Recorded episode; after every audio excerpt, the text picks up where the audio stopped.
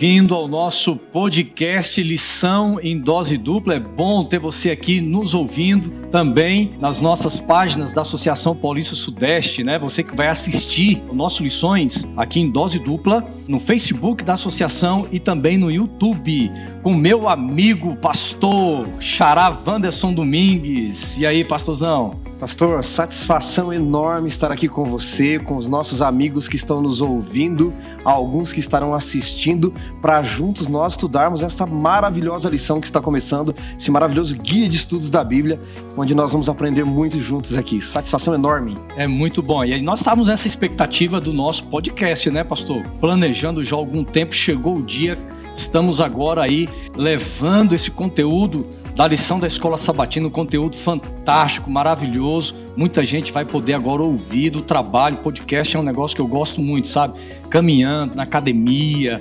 E cenário novo, hein? Cenário novo. Gostou ou não? Se preparando, não é, pastor, para as lições que tem, esse cenário maravilhoso. Quem está nos ouvindo vai ficar curioso e vai querer assistir depois claro. nos canais de YouTube. Agora, pastor, explica para a galera aí por que é que é lição em dose dupla. Pode ser que alguém não entendeu ainda. Pois é, o pessoal que está assistindo aí estão vendo aí. É coincidência você vir de calça azul e camisa branca ou ou foi combinado? Acho que foi meio combinado, a gente só Pastor, combinou de vir de camisa branca. Você só né? falou da camisa branca, a calça camisa azul branca. foi o céu que nos revelou. Pois é, e, e, além da camisa branca e calça azul, que está aqui tudo em comum, tem também uma outra razão porque dose dupla. Você está me perguntando aí. Eu acho que é o único podcast no Brasil, no mundo, que tem dois indivíduos chamados Wanderson. Por isso, isso dose é dupla, né, pastor? É a dose dupla e é uma alegria muito grande ter você aí nos acompanhando. A gente manda um abraço, né? Muito legal porque nesse novo formato a gente sempre vai ter um terceiro convidado presencial ou também um convidado aí que vai estar pouquinho mais de longe. E olha lá quem está conosco. Olha aí pra... o nosso convidado, hein? O nosso convidado, olha aí, rapaz. Sensacional. Não podia começar melhor, hein, pastor? É o seguinte, já que nós não conseguimos um terceiro Wanderson, tem que começar com o pastor Dailson. Pastorzão, seja bem-vindo aí, pastor. Vamos olhar aqui para ele, olha que legal. Pastor, tudo bem? Bom demais, gente. Dois Wanderson e um Odailson. Já pensou, né? Que loucura, que coisa boa, gente. Agradeço o convite. Quando me fizeram aí esse convite, eu fiquei bem feliz porque eu percebo que vocês aí estão inovando, estão aproveitando oportunidades e uma super saudação para quem está assistindo, para quem está escutando. O importante é que a mensagem está chegando, né? Então vamos em frente e abração para vocês, amigos Wandersons, e vamos falar da palavra de Deus, né? Contem comigo. Amém. Legal, viu, pastor? Muito bom tê-lo aí.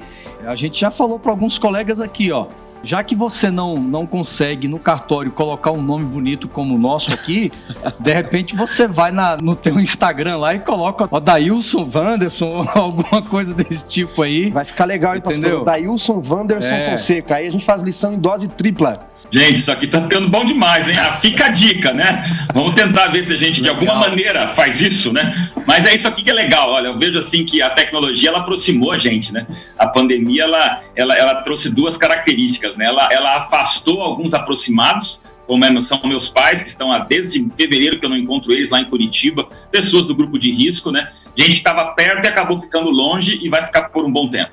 Mas acabou que a pandemia também, ela aproximou os distanciados não sei se seria tão fácil se encontrar, mas aí vocês estão em São Paulo, eu estou aqui um pouquinho mais do interior de São Paulo, e essa estrutura que vocês montaram, essa possibilidade de a gente conversar, ela é muito legal, porque é assim que a gente tem usado a tecnologia para falar de Jesus, né? Então, gente, muito joia a iniciativa de vocês. Legal, viu, pastor? E você falou aí é, no teu pai, na tua mãe, pastor Otávio e Edith, eu trabalhei com eles, viu, pastor?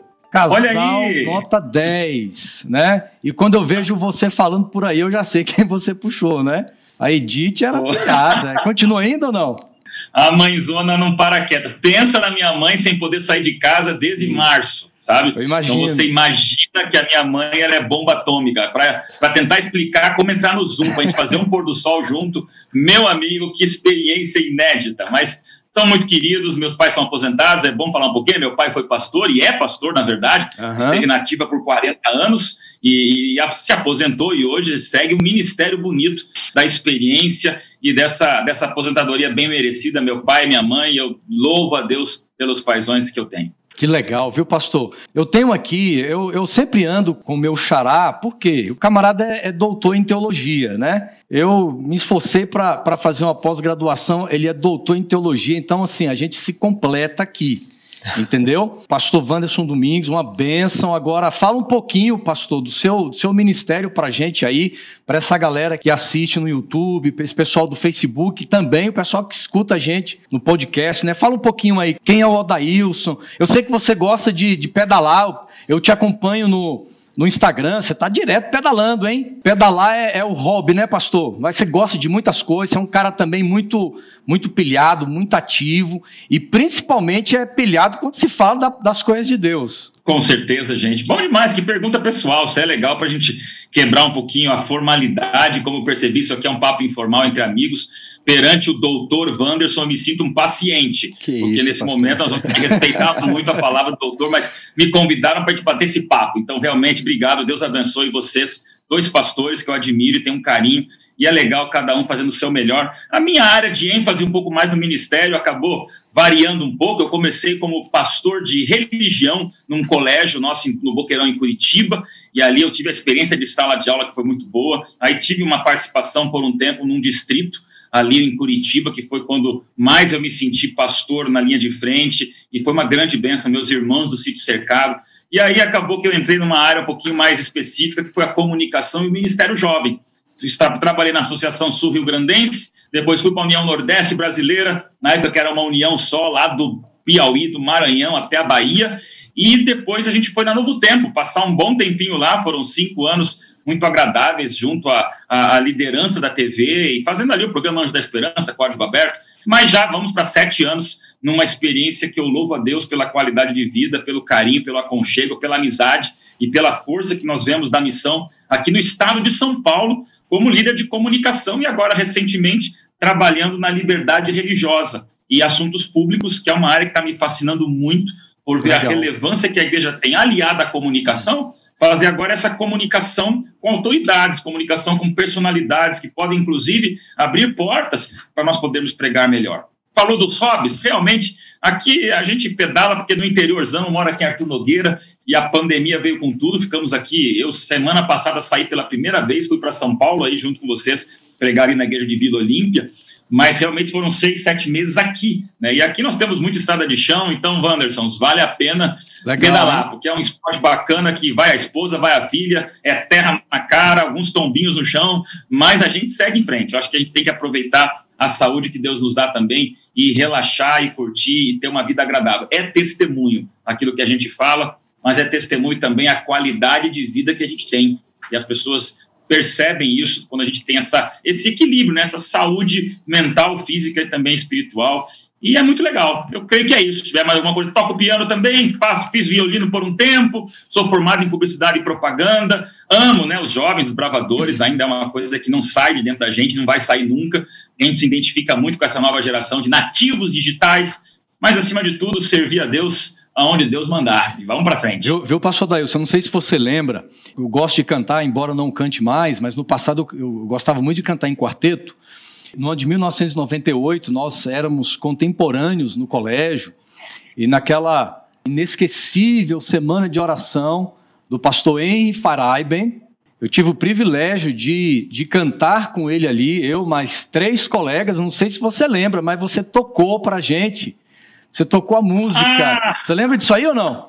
Meu amigo, voltamos no tempo, né? Realmente. Verdade. Claro, são mais de 20 anos de ministério. Me lembro da semana do pastor Fairaben, que saudoso pastor, um exemplo aí, muito querido. Então você estava no quarteto. Eu estava no quarteto. Era, era, veja, a bênção de Deus, né? O piano me deu oportunidades ali no NASP, no tempo de colégio, de, de participar de algumas coisas bem marcantes. Hoje eu toco menos, né? O povo acho que nem sabe que a gente está aí no piano e curte muito o, o, lado mais músico da vida no piano. Então fizemos juntos uma música lá. Que legal, Vanessa. É. Bacana você, demais. Você, você toca menos em, em, relação a tocar, porque você toca muito, né?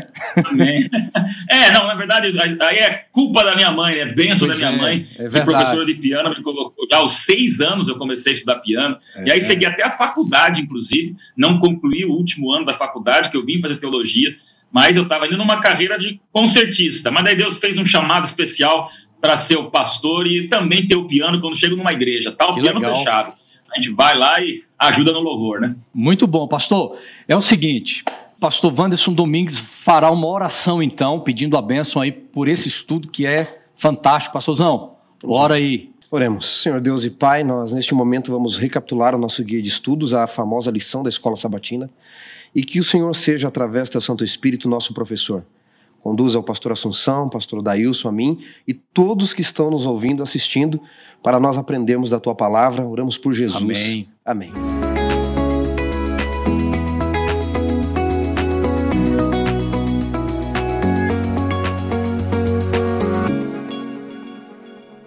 Amigos, o tema da nova lição que nós temos, chegou agora esse novo trimestre, falando sobre educação e redenção. E o tema da semana aí que nós estamos estudando, que nós estudamos também, a educação no Éden, mas eu quero começar o seguinte, eu já quero saber se vocês são bons de memória, né? A primeira escola que vocês estudaram, eu, pastor Daílson e pastor Wanderson, eu não me esqueço da primeira escola que eu estudei, foi uma escola adventista, mas eu não me esqueço porque eu era praticamente obrigado, eu era jogado dentro da sala de aula e eu ficava ali esperneando, querendo fugir e não tinha como. Então eu tenho um pouco de trauma assim desse tempo, sabe, da minha época de jardim, época do pré, e essa coisa de primeira escola, quando vem à minha mente, é um pouco traumático aí, né? Para alguns não. Pastor, você lembra, pastor Dael, você é a sua primeira escola? Mas lembro com certeza. Vou agora revelar a idade, né? Em 1981, com seis anos, eu fui estudar no colégio de Maringá. Meu pai era pastor da Igreja Central de Maringá. E ali eu entrei no que nós chamávamos, na minha época jurássica, de prézinho, uhum, né? nas classes iniciais. E ali eu fiz o pré na escola de Maringá e me lembro da minha professora Dirce, aquela mãe, segunda mãe, né? Primeiro contato com a escola, uhum. era uma carinhosa professora e me lembro que alguns anos atrás, infelizmente, recebi a informação do falecimento dela por um câncer.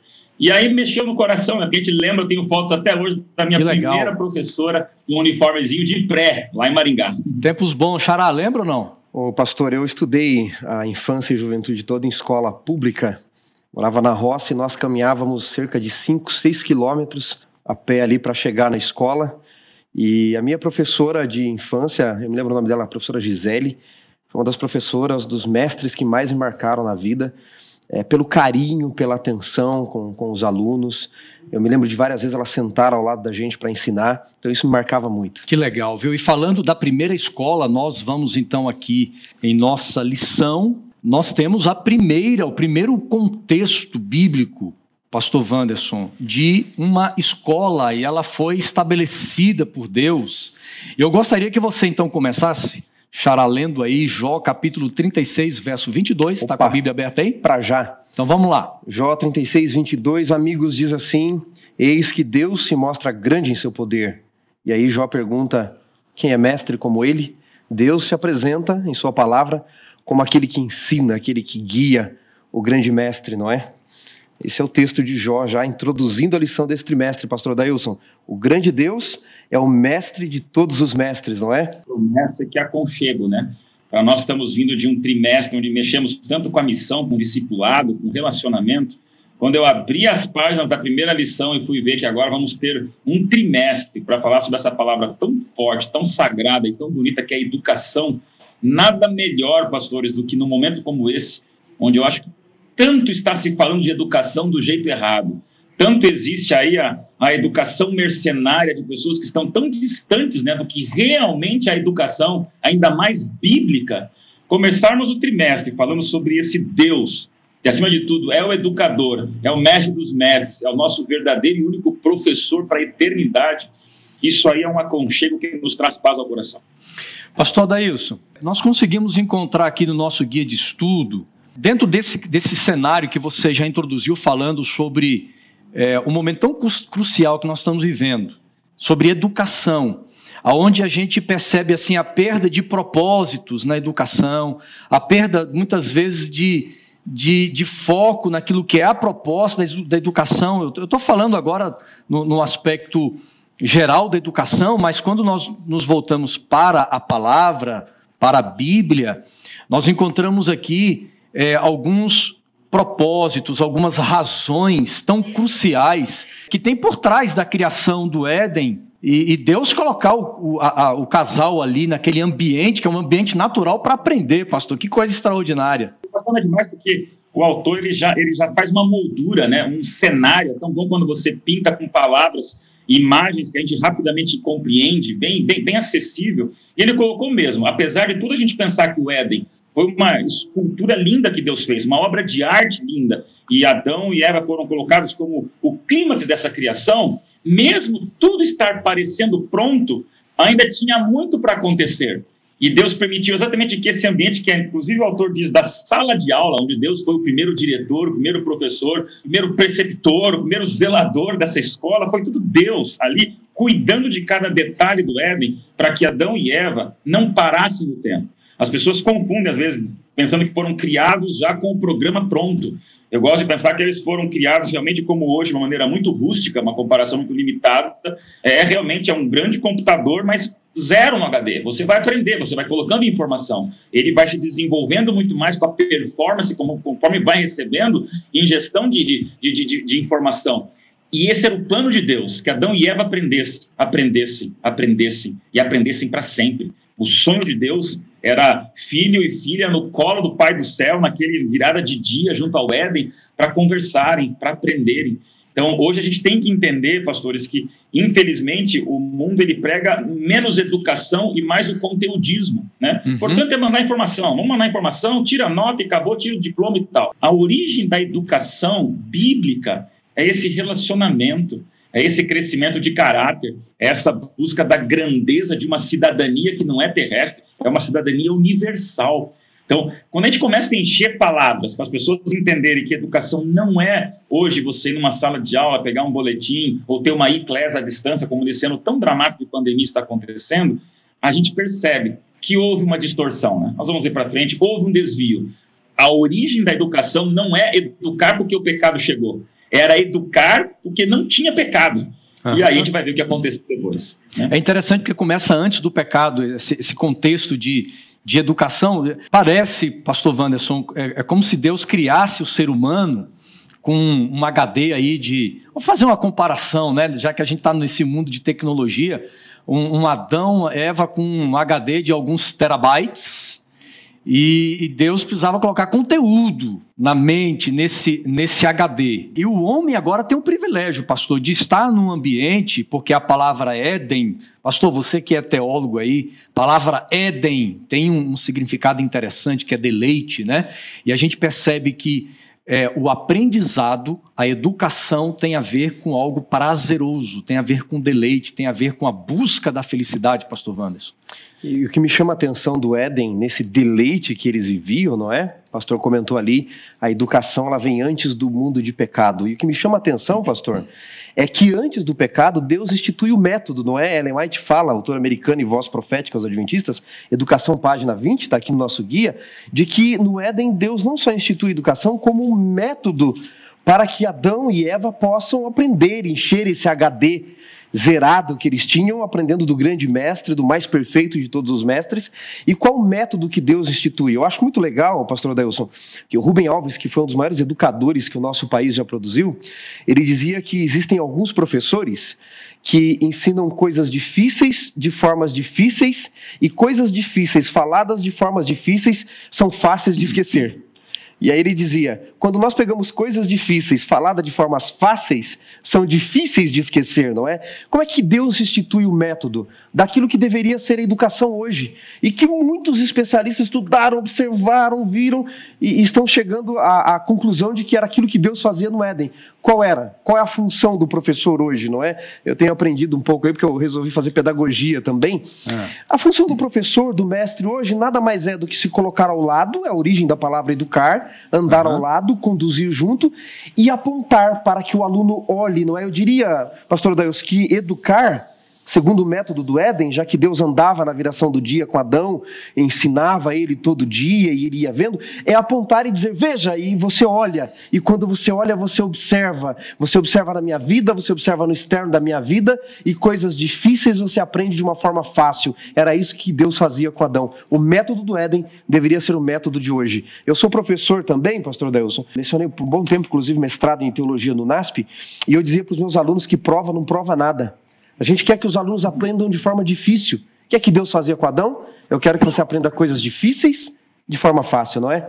Interessante. Eu tenho aqui, nós três fomos educadores, né? Trabalhamos na capelania e aqui ao meu lado temos aqui o, o pastor Wanderson, que é professor também. Você tirava 10 nas matérias, né? Pelo que eu vejo, assim, você, você citar Rubem Alves, uma, uma, um texto desse aí tão difícil. Pastor Daílson, a gente olha para ele e tem cara de nerd. pastor Deus tem cara de nerd. Eu, eu pastor, eu era o cobra na escola, viu, pastor? Doutor, dando aula para mestrado. Professor, é. fazendo pedagogia, meu amigo, agora então, a gente pois é. se prostrar aqui. Eu, eu, eu na escola eu era o cobra, viu? Eu era o cobra, eu passava me arrastando. então, mas Deus tem misericórdia da gente e vai nos, nos dotando de, de, de, habilidades, né? Então ele falou para mim assim: você não vai ser doutor, não, mas vai ser departamental, vai ser pastor, e eu vou ter misericórdia e vou te usar de alguma forma, né? Mas olha só, quando a gente, a gente vem dialogando aqui sobre essa questão de educação, é, é onde começa no Éden, eu cheguei a, a fazer essa comparação com um HD, é claro que é, o fato de Adão e Eva serem criados à imagem e à semelhança de Deus, eles tinham já, já foram criados com um, um conhecimento extraordinário, mas a partir de então, Deus era o plano dele, que o homem crescesse no conhecimento, crescesse no aprendizado. E quando nós chegamos é, aqui no capítulo 3 de, de Gênesis, né? É quando a gente tem aí um elemento externo na, na, história do casal, na história perfeita da criação, da história perfeita no Jardim do Éden, nós temos um terceiro elemento que entra agora, que vem de fora, trazendo uma ameaça muito grande, a presença da serpente, ok? E nós encontramos, amigos, é, Deus fazendo um alerta com respeito ao, ao cuidado que este casal deveria ter, pastor Wanderson e Odailson, de não comer do fruto da árvore do conhecimento do bem e do mal. É interessante que eles são criados seres morais, seres livres para escolher obedecer ou viver uma vida de desobediência. Esse tema é interessante a gente gastar um pouquinho de tempo aqui falando sobre essa, essa forma, esse risco que Deus correu, pastor Daílson, de criar o ser humano com liberdade, com livre-arbítrio. E, e, e, é um tema que, que é, as pessoas hoje têm dificuldade até de lidar sobre liberdade, né? Quando se fala em liberdade, e as pessoas confundem esse, esse conceito, né? E, mas ele está presente lá na criação, pastor. liberdade, livre-arbítrio, essa capacidade. O que, que a gente pode falar um pouquinho sobre isso? Uma das coisas que mais me fascina, não só porque eu estou agora com liberdade religiosa, mas recentemente se aprofundando um pouquinho mais né, nessa, nesse aspecto tão complexo, gente. É, são, são, são milhares e milhares de anos na eternidade para a gente compreender esse atributo de Deus que é o livre-arbítrio. Essa é uma das coisas mais incômodas, mais extraordinárias, mais impensáveis de exatamente pegando a frase que o pastor Wanderson também colocou, né, o professor dizendo prova não prova nada, mas o amor prova tudo. Né? Então, é, aí nós estamos entendendo exatamente essa dinâmica de uma educação de rabeira, uma educação que não é educação, é, é, é um ensino conteudista de hoje em dia, onde não se percebe a grandeza por trás do plano original de Deus, e aí você percebe que no Jardim do Éden, gente, Deus dar o livre-arbítrio é uma das coisas mais extraordinárias daquela frase que diz: quem ama, deixa livre.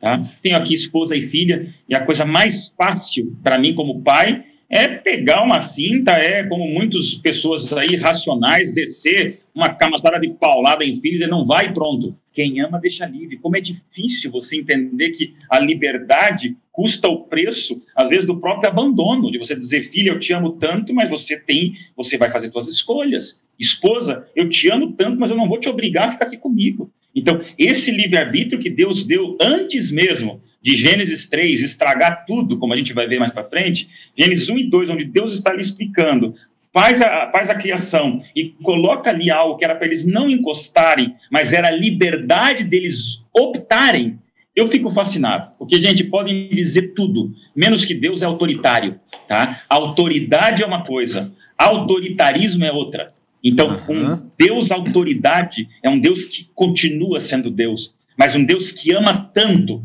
a ponto de abrir a gaiola, de quebrar as grades e assim, olha, esse aqui é a área que eu quero vocês mas nada impede vocês de irem para fora. Aí vocês vão ver as consequências. Mas a minha paixão por vocês é tão amorosa que eu permito que vocês, inclusive, me abandonem, que vocês, inclusive, não me escolham. Então, isso, gente, silencia e emudece qualquer sentimento fundamentalista, centralizador uhum. ou ditador de alguns que olham Deus como um oportunista cruel que não nos deixa opção o Éden é a maior lembrete, a educação nos lembra que o livre-arbítrio é um atributo divino, sim. Uhum. Pastorzão, sensacional, não é? Puxando a sardinha para a tua brasa aí do, do, da liberdade religiosa, no direito a gente diz que, que, a liberdade deve ser a base de tudo, né? Há, há um filósofo, pastor Adelson, de, talvez o maior filósofo de Harvard. John Rawls, que, que, institui diversas teorias, onde até bolsas, liberdades religiosas, bolsas de estudos, cotas, surge da teoria dele. E ele diz assim: né, olha que curioso, se nós fôssemos criar um mundo onde nós não existíssemos, e, e aí o Deus, não é, dissesse para nós assim, através do princípio da ignorância: vocês vão escolher como vai ser esse mundo. Mas tem um detalhe: você não sabe se vai ser homem ou mulher, se você vai ser alto ou baixo, se você vai ser preto ou branco, se você vai ser rico ou pobre, você não sabe, é o princípio da ignorância. Então, se você disser assim, não, os homens têm que dominar a mulher, as mulheres, e se você nascer como mulher? Então, ele diz, é o princípio da ignorância, você não sabe quem vai ser. O que vocês escolheriam?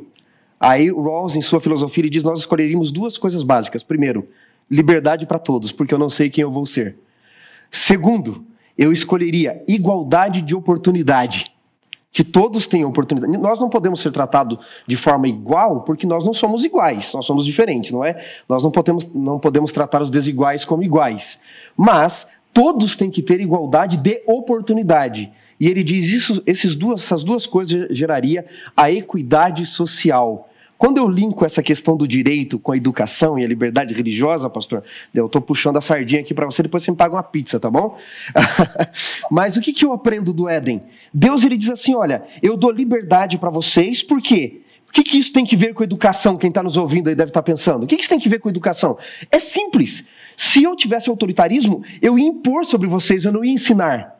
Então, se existe educação no Éden, a base dela é a liberdade, porque eu não impunho. Você vai aprender e vai escolher uhum. se aceita ou não. Isso é sensacional que o pastor mencionou. E, e, e, é tão interessante a questão da liberdade, porque quando se fala da serpente aqui no capítulo 3, Deus também dá esta liberdade para que a serpente também pudesse agir. Deus permite isso, de certa forma. Nós vivemos num mundo onde Deus é, permitiu que as pessoas pudessem conhecer, como nós estamos vendo aqui. Nós chegamos agora no capítulo 3 de Gênesis. Eu quero que você me acompanhe aí, tá bom? Gênesis capítulo 3, nós vamos encontrar é, uma contradição aqui entre a palavra de Deus e aquilo que a serpente fala. Pastor Dailson, você que é da área de comunicação, fake news. Eu acho que tem fake news aqui, pastor. Pastor Wanderson, você pode ler para a gente? Está no capítulo 2, né? O que Deus fala para o homem no versículo, capítulo 2, versículo 16, certo? E o 17. E aí nós vamos depois ver um outro texto. Deus diz assim: de toda árvore do jardim você pode comer livremente, você é livre. Mas da árvore do conhecimento do bem e do mal não comerás, porque no dia em que você comer dela, certamente você vai morrer. Ou seja, então a, a palavra de Deus está muito clara aqui, pastor Dailson, mas quando nós chegamos no capítulo 3 de Gênesis, versículo 1, nós temos uma pergunta, pastor, que Satanás, que a serpente faz à mulher, que é uma pergunta diferente. Ele está, na verdade, dizendo que Deus disse isso aqui, mas Deus não disse. E a gente vivendo nesse contexto de fake news, de se criar uma nova narrativa em cima de uma, né, de ideias que não são consistentes, que não são verdadeiras. Então a gente chega agora a Gênesis capítulo 3, verso 1, pastor Daíus. E aí? Então, Interessante, essa aí né? vocês mexeram, né? Que a gente lida com a liberdade religiosa, mas lida com a comunicação tendenciosa. E aí você resumiu, estava aqui em letras garrafais, escrito de próprio punho, fake news. Não só tem fake news ali, como é o começo de todas as fake news no planeta, sabe? Porque realmente, eu digo, eu tenho dito isso direto, hoje o vírus desse ano não é o coronavírus. A maior pandemia é da verdade inverdadeira. Por que, que eu falo isso? O problema da fake news é que se ela fosse mentira, estava tudo certo. O problema da fake, fake news é que ela tem muito de verdade. Você repassa uma informação no teu WhatsApp com fake news porque a moldura é muito boa. Você uhum. escuta um áudio, vê um vídeo e a narrativa do vídeo ou a descrição daquele material, ela é perfeitamente condizente. E você, se não percebe, está entrando numa fake news muito fácil. Se fosse descaradamente mentiroso, a gente nem levava em consideração. Então, qual a dificuldade da fake news? Eu gosto de sempre me lembrar do meu professor de teologia lá do tempo do Saus que falava, né? A, a, ciência, a árvore da ciência do bem e do mal. Não era a árvore do mal, né? Era a ciência do bem com o mal. Então, Satanás sempre foi é, especialista na verdade, com uma pitada de erro. Temos que lembrar disso, porque senão o jovem não se prepara para perceber que vai ter muito de verdade. Vai ter muito de verdade, gente. A serpente, segundo Ellen White dizia, era o animal mais lindo do do jardim. Pensa que o jardim já é impensável, agora pensa no animal impensavelmente mais lindo de todo o jardim. Esse animal fala, e a voz não vai ser uma voz fanha, não vai ser uma voz ardida. Uhum. Esse animal, quando fala, a lição até coloca ali no comentário, né, o nosso guia, 26 palavras. 26 palavras foi o suficiente para encantar. Para o pecado estragar tudo na história da humanidade. Gênesis 1 e 2 é a classe, é a escola, é, é, é, é a educação pura de Deus. Aí, na liberdade que Deus dá, entra o tentador. E fake news é esse contraponto. A fake news ela é tentadora, ela é sedutora. E lembre-se que a serpente, ela não chega falando um absurdo, ela chega questionando o óbvio. É óbvio não questionar a Deus, gente. Deus é tudo. E de repente, ela, numa atitude de, de, de, de supremacia, de soberania, de presunção, de orgulho e ódio, ela questiona o óbvio. E aí começa, porque daí dá atenção. E quando você dá atenção para fake news, me permita aqui dizer né, qual, como é que você vence fake news? Confirmando fonte e não dando atenção. Quanto mais você questiona, briga e luta com a fake news, mais você é engolido pela viralização que ela tanto quer. Se a Ellen tivesse seguido, que se, perdão, se Eva tivesse seguido em frente, pronto. Mas ela foi querer bater boca com a serpente. Aí nessa hora, gente, a gente sempre vai estar em desvantagem. É, é interessante é, porque o, a serpente ela reescreve aqui a palavra de Deus. Ela reescreve a palavra de Deus. Nós temos é, Eva, né? No, no caso aqui, ela recebe de um lado a palavra de Deus, daqui a pouco ela de um outro lado recebe a mensagem da serpente e ela precisa tomar uma decisão. E é interessante porque nós, como nós estamos falando de educação, eu observando aqui os textos, por exemplo, do versículo 5, pastor Wanderson, e do verso 6 diz assim, ó: porque Deus sabe que no dia em que dele comerdes se abrirão os olhos e como Deus sereis conhecedores. Então, a busca do conhecimento tem que ver diretamente com educação. E aí no versículo 6 diz assim: E vendo a mulher que a árvore era boa né, para se comer, agradável aos olhos e árvore desejável, desejável para dar entendimento. Ou seja, a proposta da serpente aqui, ele, ele vai na, na, no caminho de, da educação. É, ou seja, ele entra nessa atmosfera, nesse propósito de Deus. Eu consigo ver dessa forma como Deus propõe a educação do Éden com propósito para levar o homem à felicidade, a serpente vem com outro pacote agora, né? Que, que faz os, os olhos, pastor Wanderson, de Eva brilharem quando ele apresenta isso aqui. Tem, tem coisas fantásticas aqui no texto, não é? Veja, um dos princípios da educação para aprendermos é o princípio do contraditório. E assim é na vida. Eu não sei que o doce é doce se eu não provar o amargo também, não é? Agora, note, no conhecimento, eu preciso colocar, por exemplo, eu vou defender uma tese de doutorado diante do contraditório dos outros. Não há problema. Por que, que Deus deixa aquela árvore? Tem gente que olha para aquela árvore, pastor Assunção, ah, aquela árvore era ruim. Não. Quando Adão e Eva olhavam para aquela árvore, Deus disse: Olha, eu vou instruir vocês, é uma instrução. É bom que vocês não comam, por isso, por isso, por isso. Confiem na minha palavra, eu sou mestre por excelência.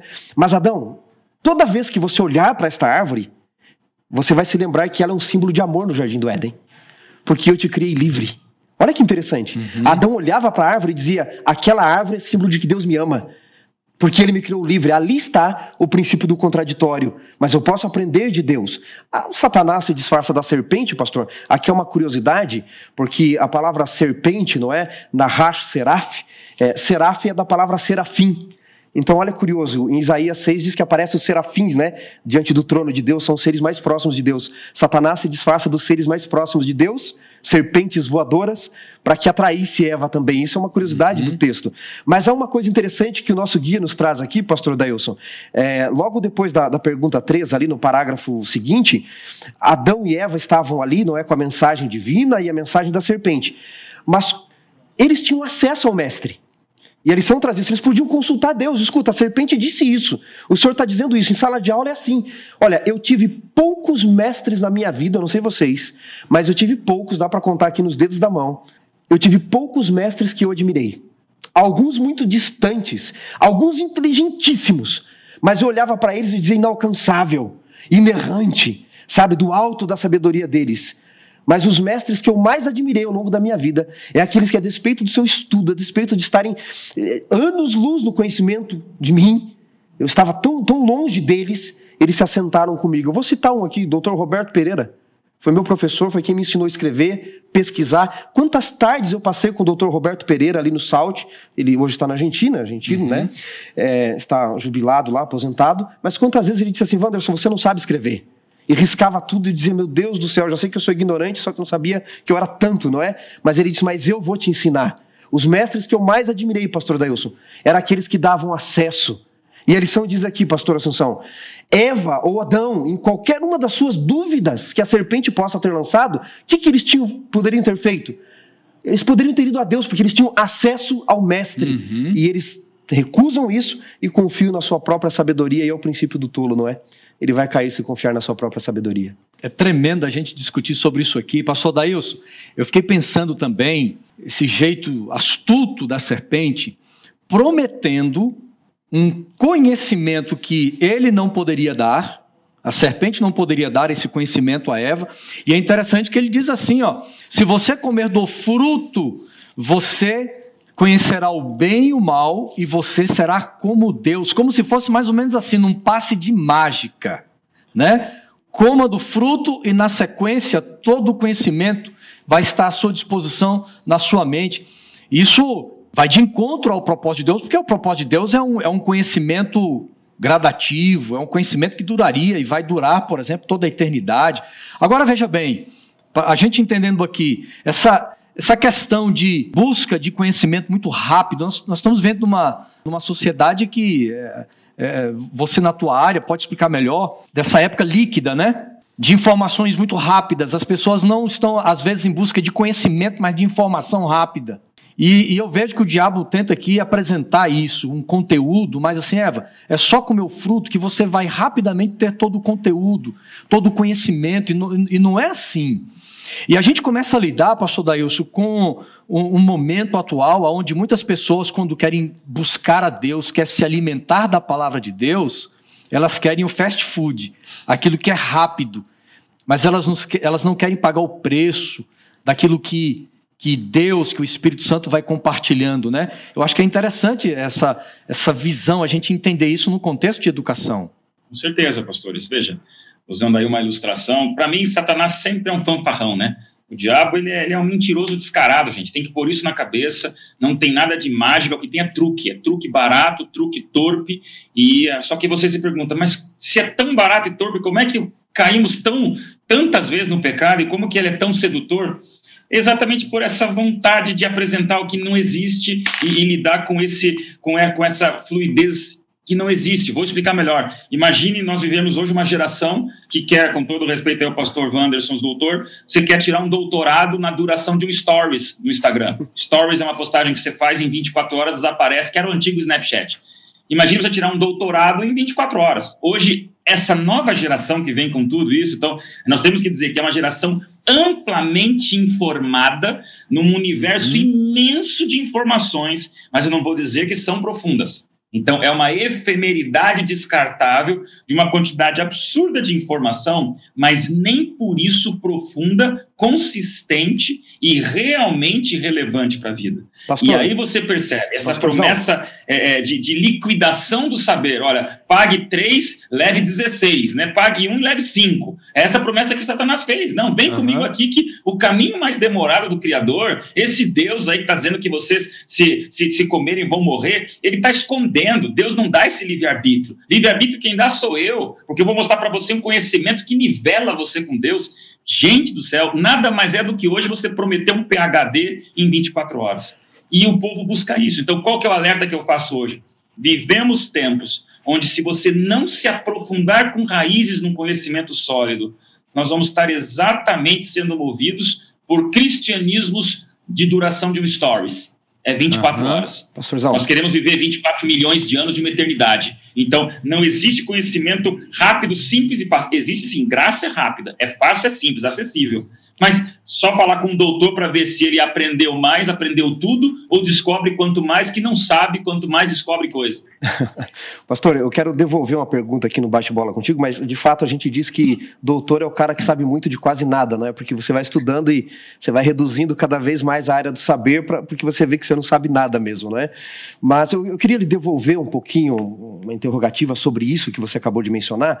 É, nós poderíamos dizer que a gente vive hoje, essa geração, a cultura da informação inútil. Não, não em todos os casos, né, de forma geral, uhum. mas tem gente que lê, lê, lê, lê, e você fala, tá, mas aí você pega alguns livros, eu pego alguns livros que a galera tá lendo, e eu digo, oh, meu pai do céu, o que, que isso aqui trouxe de informação de fato, não é? Uhum às vezes nada, a cultura do saber inútil, não é? E eu queria acrescentar aqui algo, não é? O que, que eu tenho observado? Porque eu voltei para a academia, então eu dou aula, mas eu virei estudante de direito e de pedagogia. Então eu estou na academia hoje como professor e como aluno. E o que, que eu tenho observado como aluno, pastor? Aqui eu incremento a questão da pergunta para ti. Eu tenho observado que hoje nós vivemos num mundo onde parece que só existe o polo da direita ou da esquerda. Ou é isso ou é aquilo. E, nem, e, e alguns não conseguem pensar que pode ser é isso e aquilo, e essas duas visões, de repente, nos encaminhar para uma terceira. Só lemos alguns tipos de filósofos. Eu tenho observado que, às vezes, na academia brasileira, o jovem acha que nós só temos como filósofos no mundo Marx, Bourdieu, Foucault, Kant e, e um ou outro a mais. Quando há muito mais para nós lermos, muito mais conteúdo, mas parece que nós buscamos só a cultura mais superficial, inútil. Você tem observado isso também, pastor? Mas não tenha dúvida, eu acho que realmente, é, você resumiu, é a cultura do inútil. A gente quer algo descartável, compactado e pior. Uma juventude que Quanto mais você tem muito conhecimento, mas sem profundidade, você opina com pressa algumas coisas que você não tem, às vezes, o lastro por trás. É, professor, você aí é aluno e professor, que bacana essa experiência tão, tão, tão, tão híbrida nesse momento, para você perceber que realmente essas ideologias polarizadas, eu me preocupo muito, acho que nós estamos vendo momentos assim. Se o assunto é princípios bíblicos, tem um certo e tem um errado. Se o assunto é o assim diz o Senhor, é um assim diz o Senhor, não tem meio assim diz o Senhor. Mas, no aspecto de você ter cultura, percepções, sentimentos, onde você, você conversa com as pessoas, tenho medo, porque quem vive numa trincheira acha que tudo é campo de batalha. E vivemos hoje momentos dramáticos, saindo um pouquinho agora do aspecto bíblico, mas como você comentou, me provocou aí essa questão social da juventude. Me, me preocupa com todo o carinho e amor pelos jovens, não me entendam mal, mas é interessante que eles leem, leem, leem, e surge uma juventude que quer revolucionar o mundo e não começa arrumando a cama. Né? Então, é, essa, essa é uma coisa assim que eu não quero diminuir jamais o, o, o jovem idealista, uhum. mas o jovem idealista é uma coisa, o jovem escapista, o jovem que só quer falar, falar, pergunta que projeto. Sabe, a gente recebe muita crítica, né? Eu aqui nas minhas redes sociais, às vezes é hater para cá e para lá. Eu pergunto, cara, tá bom, eu, eu entendo que você não curte o que eu falei, mas qual é o teu projeto? Qual é a tua proposta? É muito fácil falar que essa igreja eu mudo, que essa doutrina não tá certa, que esse pastor eu não curto. Ah, esses dois pastores lá eu faria diferente. Ah, porque esse programa de internet está muito, muito superficial. Então faz. Uhum. Então parte para a prática. Para de ficar nesse ambiente apenas é, é do, do, do, idealismo superficial, que não seria idealismo jamais, seria assim, essa utopia su superficial, e, e, e, vai experimentar a vida. Arrume a cama e vai fazer a revolução do dia a dia, né? Com todo carinho, eu fico até um pouco impaciente, pastores, porque como eu amo ver jovem que diz, pastor, estou aprendendo, humildade e aprendizado. Veja, você é um doutor, e quando um doutor diz, com o seu doutorado, descobri que eu sei ainda menos, isso é grandeza de uma juventude que não fez nem o ensino médio e já acha que pode dar aula para todo mundo. Que legal você ser ter autoestima. Mas que perigo você não se aprofundar nas coisas e começar a dizer as coisas por aí, inclusive a respeito da Bíblia,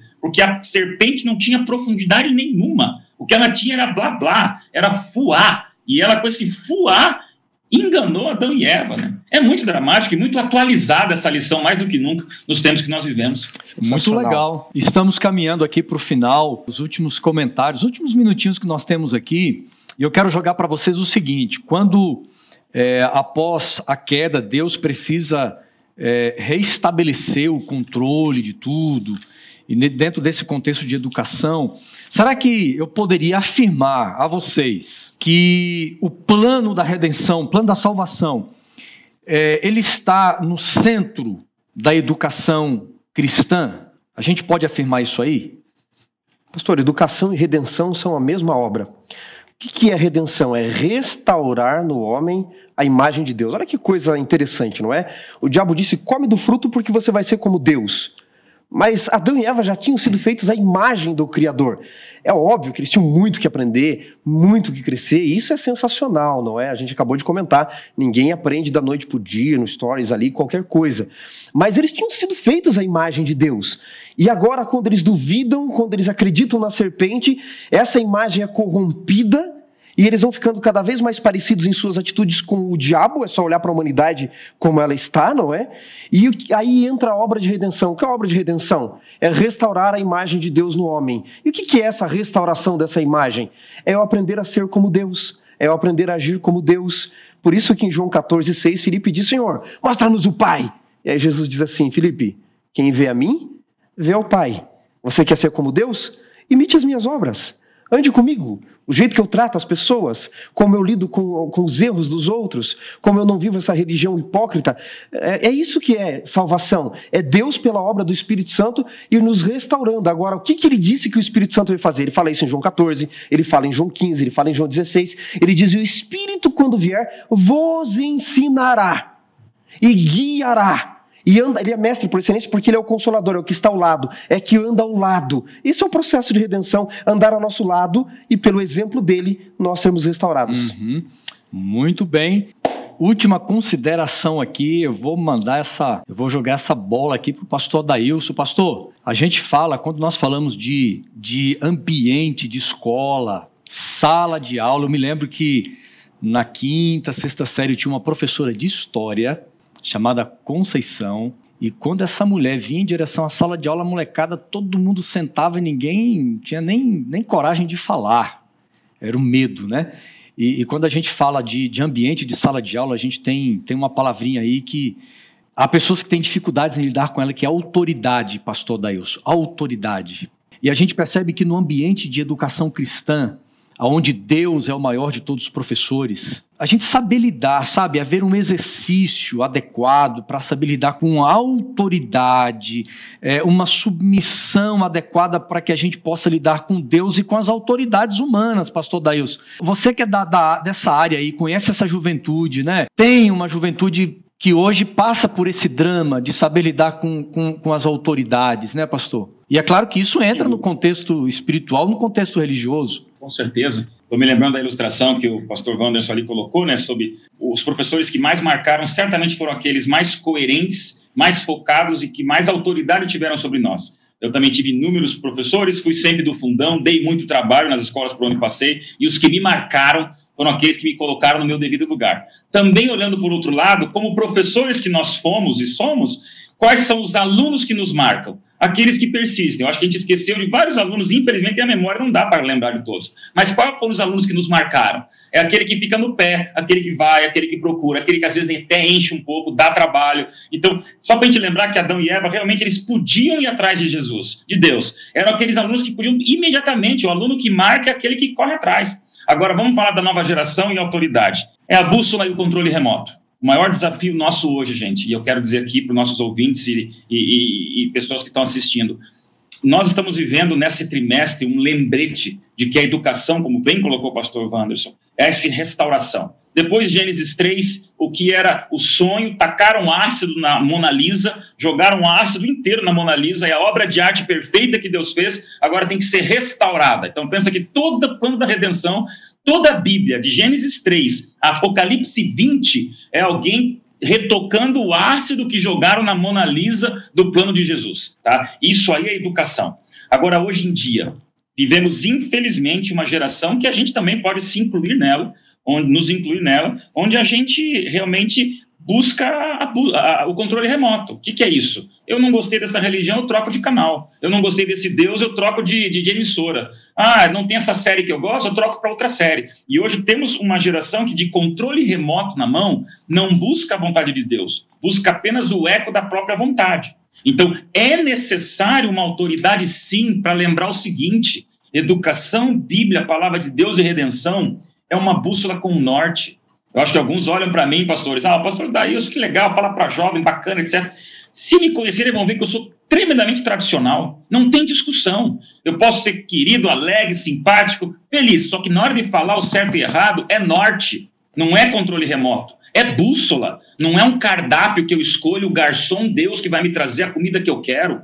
É uma bula de remédio, onde Deus nos dá um, um, remédio, um tratamento. Então, educação, sim, é uma questão de autoridade. E eu peço a todos que ouvem aqui, pais, educadores, autoridades, líderes, não nos furtemos de representar o caráter de Deus no momento onde, infelizmente, o pecado estragou tudo. Está desnorteada a humanidade. Num desnorteamento, não é com controle remoto que você descobre o norte. É com a palavra de Deus é, obedecendo os mandamentos de Deus, é descobrindo que esses princípios e valores são unicamente para nos preservar. E aí, minha última frase: educação é o quê? Para mim, o clímax de toda educação nessa terra será voltarmos para o lugar de onde saímos e, pela primeira vez, conhecermos o local. Nós saímos do Éden, todos nós saímos de lá. Me arrepia só de pensar que um dia voltaremos para o lugar de onde saímos e vamos conhecer esse sonho original de Deus por todo sempre. Muito bom, viu, pastor Daí, você terminar com palavras assim, a gente terminar aqui o nosso estudo, o nosso podcast Lição em Dose Dupla, começando o novo trimestre, com uma lição que, que promete muito a gente poder se conectar mais nesse mundo da verdadeira educação, dos verdadeiros princípios redentivos que nós encontramos na educação cristã na educação que ela é centrada na pessoa de Jesus Cristo. E agradecer mais uma vez, né, Xará? Vamos agradecer pastor Dailson. Olha, foi Valeu, pastorzão. a sua participação com a gente aqui, com o seu conhecimento, o seu ministério tão abençoado, tá bom? O pessoal que ouviu esse podcast aí, com certeza eles foram abençoados e a gente falou aqui um pouquinho dessa questão do. Você falou do conhecimento é, dos stories ali, né? E a gente desafia o pessoal que ouviu o podcast a estudar a lição, né? E não esperar o podcast para aprender, né, pastor? Estuda, né, Xará? Estuda a lição, estuda a palavra de Deus, busque o conhecimento na fonte que nós temos aqui, mas também é claro que é, é você tem que, tem que ouvir, tá bom? Você tem que ouvir o nosso podcast a cada semana, acompanhar também no YouTube e também no Facebook da Associação Paulista Sudeste. Nós vamos terminar a lição em dose dupla hoje com o pastor Adails fazendo uma oração. Pastor, abençoe a todos nós. Com certeza. E obrigado, amigos. Contem sempre com a gente. Vocês me deram uma oportunidade muito bacana de aqui em casa, me sentir em casa com vocês. E vocês têm aqui um amigo, um intercessor também pelo ministério de vocês dois. Tá bom? Vamos orar? Pai querido, obrigado, Senhor, por esses momentos. Aqui é especial, Senhor. Aqui a gente conversou, professores e alunos, todos aprendendo nessa vida no caminho do céu. Senhor Deus, obrigado por esse trimestre que descortina ante nossos olhos nesse momento, trazendo várias semanas onde iremos nos lembrar do mais importante dessa enorme sala de aula que nós chamamos de vida, vida nessa terra. Meu Deus, que a restauração prometida na educação eterna aconteça em cada um de nós. Que cada ouvinte, cada, cada espectador que aqui está por internet acompanhando num dispositivo, ou num notebook, ou num celular, Senhor Deus, esse é o momento extraordinário onde a comunicação quebra barreiras. E junto aos pastores Wandersons, eu te peço, Senhor, que nós possamos sempre ser alunos no ministério que tu nos desempenha, que tu nos, nos conclama, que tu nos chama, e que a igreja cumpra o seu papel o papel poderoso de revolucionar para o bem, de mostrar, Senhor, valores e princípios relevantes, de mostrarmos para o planeta que existe uma bússola ao alcance de todos nós. E, Senhor, volta logo, para que de uma vez por todas o sono original seja o sonho restaurado e aquele Éden que um dia aconteceu seja a nova Jerusalém que aconteça em nossa vida para todo sempre. Em nome de Jesus. Amém. Amém.